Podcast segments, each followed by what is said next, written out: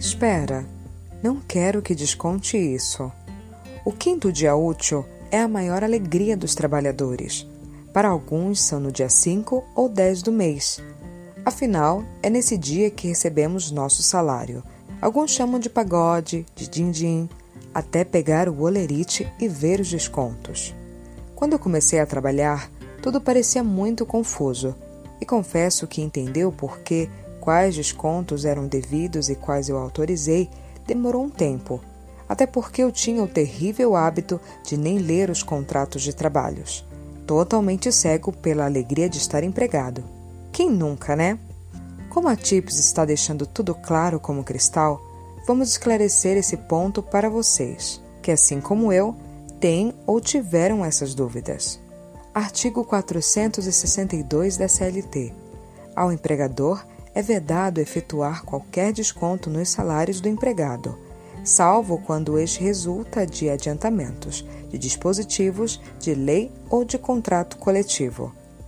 Nossa, mas aí só fala que pode, porém não explica como nem quanto.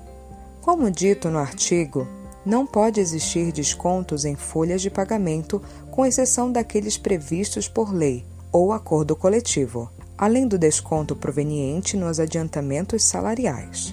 Alguns parágrafos atrás, eu falei que nem lia o contrato de trabalho, e é para isto que chamo sua atenção. O colaborador deve ter ciência sobre todos os descontos que ocorrerão ou previstos por lei. A Previdência Social, INSS, é o imposto de renda, como também se conscientizar e autorizar os descontos oriundos de outros benefícios.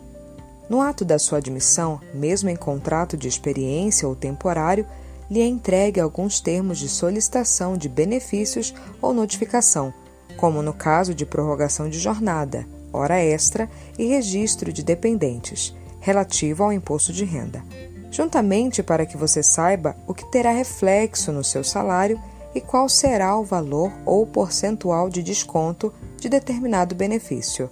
Portanto, leia atentamente o contrato. Alguns outros descontos estão previstos, tal danos ao patrimônio do empregador, caso não conste nada do gênero no seu contrato de trabalho e queiram cobrar-lhe por algum prejuízo. A empresa deverá provar que foi intencional de sua parte causar esse dano ou você foi negligente. Fora da CLT, tem a Lei 13.172, de 21 de 10 de 2015, que prevê que o colaborador pode autorizar o desconto em folha de empréstimos, financiamentos e outras operações mercantis. A CLT não faz nenhuma menção do quanto pode ser descontado em folha.